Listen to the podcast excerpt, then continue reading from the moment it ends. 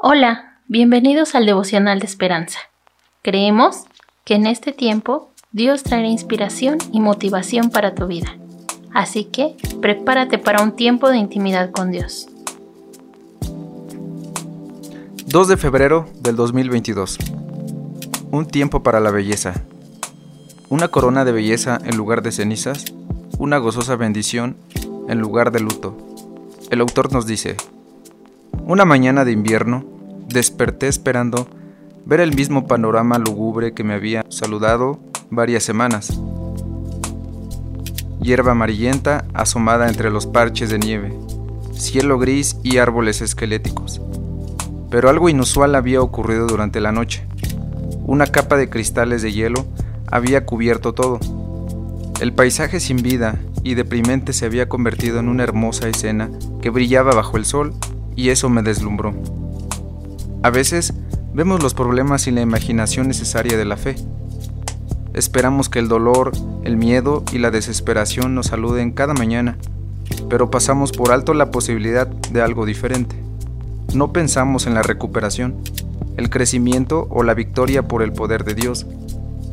La Biblia afirma que Dios es quien nos ayuda en las dificultades, recompone corazones y libera de la esclavitud. Consuela al que sufre, dándole una corona de belleza en lugar de cenizas, una gozosa bendición en lugar de luto.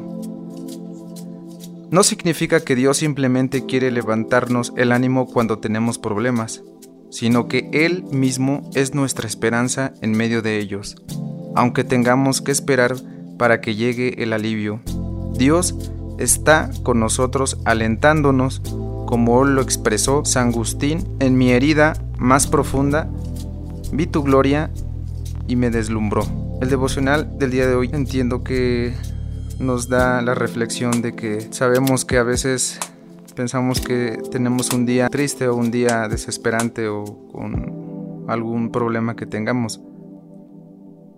Pero sabemos que debemos poner a Dios primero para que nos ayude en cualquier dificultad que tengamos y liberarnos de cualquier prejuicio o cualquier sufrimiento que tengamos. Oremos, Dios, te pido que cada uno de nosotros en nuestro camino, sabemos que a veces no todos los días son de mucha belleza o de mucha eh, plenitud.